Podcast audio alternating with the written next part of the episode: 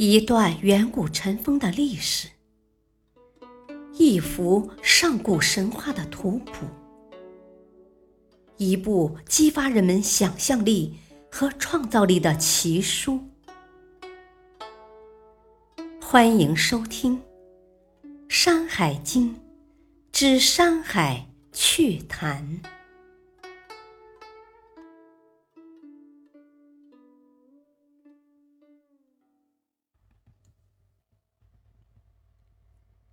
第一章《北山经》第一集。现在我们来到了北方，北方第一列山系的第一段路，即十一座山，全程二千七百七十里。这十一座山恢复了以珍禽异兽为主要产物的特色，几乎每座山。都有一两种鸟兽虫鱼，有的有三四种，只有第一座丹湖山只记载了草木石头。在这些珍禽异兽中，最值得记述的是桃鱼和耳鼠，而最有趣的则是幽燕和足姿。下面我们就分别来说说。岱山的桃鱼是一种样子像鸡、三尾六足、四只眼的怪鱼，还会发出雀鸟般的鸣叫声，真搞不懂它到底是鱼还是鸡。不过这一点并不重要，因为《山海经》中本来就多怪物，禽兽不分，虫鱼不变。实在不值得大惊小怪。另外，明代藏书家所刻版本的《山海经》中，桃鱼还是四个头，而不是四只眼呢。然而，桃鱼到底是种什么鱼呢？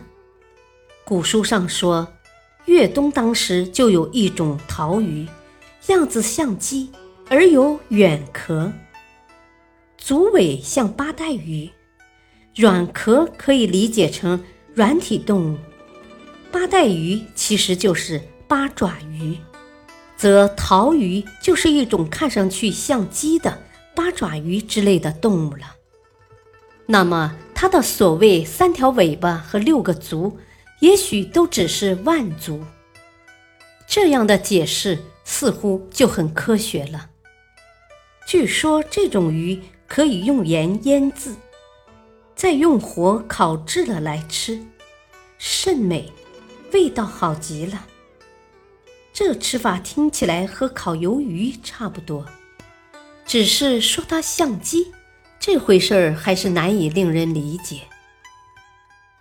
越冬桃鱼可以享远，即长途运输给军事或者旅人带着吃。岱山桃鱼更可以以优。就是吃了它可以忘掉忧愁。虽然我们前面已经见过几种事物，据说可以释劳、不劳或者以劳，其中的“劳”字也作忧愁解。劳与忧不同，并不是同一个忧愁。损害和谐平静的事，最悲催的莫过于忧愁了。《诗经》中。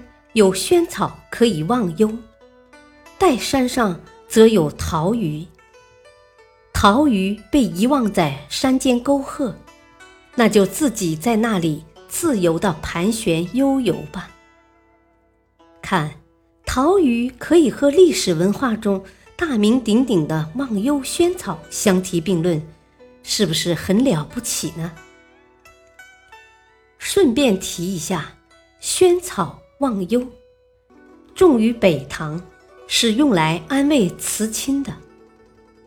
不过今天交通发达，通讯方便，为人子女还是该常回家看看，多尽孝道，莫要子欲养而亲不待，到时候悔之晚矣。吃上千百条桃鱼，也于事无补了。另外。陶鱼的三尾六足四目，毕竟还不算古怪，甚至可以用科学解释。乔明山河螺鱼和捉光山习习鱼，一个一首而实身，一个不但身有十翼，而且鳞皆在羽端，才是真正的怪物，莫名其妙的很。而鼠同样是怪物，兼具鼠、兔、麋鹿的特征，而且介乎禽兽之间，能飞。历代著家和各类古籍中都说它是蝙蝠一类的动物，例如《本草纲目》中就说耳鼠赤连四足及尾，与蝠同，故曰以尾飞。看来用尾巴飞，也可以给出科学的解释。在《本草纲目》中，耳鼠又叫无鼠。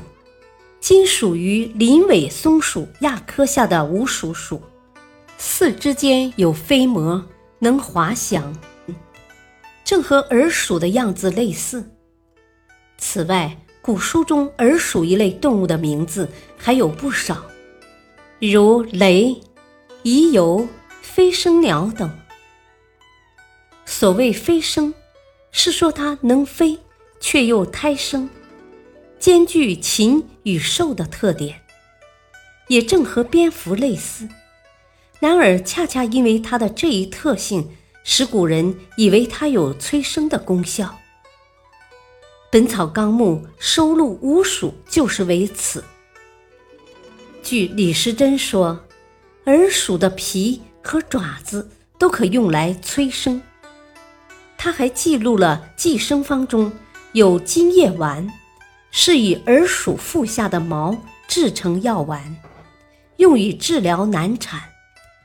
照这样看，文中所谓“食之不采”，大约也未必就是治腹部鼓胀，很可能说的是催产。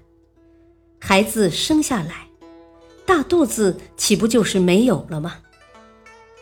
不采之外，耳鼠还能御百毒，即百毒不侵。不知是把耳鼠吃下去，还是带在身边。果山上的玉，很可能也是无鼠一类的动物。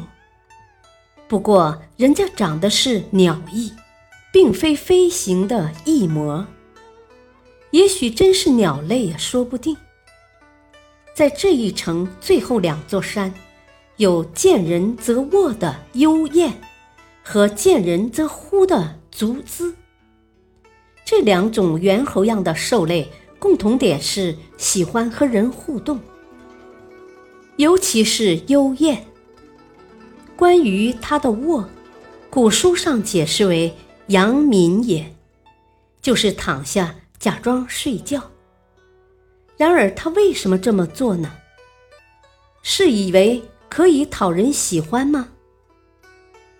也说不清。把愚蠢当成智慧，好耍小聪明是幽燕的最大特点。爱笑没什么不好，见了人就躺倒装睡，却未免太小儿科了，只会让人摇头叹气了。此外，值得一提的是，如奇图，在前文西次三经的忆望山已经见过了。然而和这里的大不一样，岱山的奇图雌雄同体，属于罕见物种。在《山海经》正文中，目前只提到两种，另外一种是南次一经胆元山的类。驼驼，也就是骆驼，则是我们熟悉的动物。来听听古人对骆驼的认识和想法。人家自己背着肉鞍子，在沙漠绝境中显示出本领，还能找到水源，果然有一套。最后补充一句：水马并非海马而是水边出产的马被视为龙的精气所化属于祥瑞。感谢收听下期播讲第一卷北山经第二集敬请收听再会。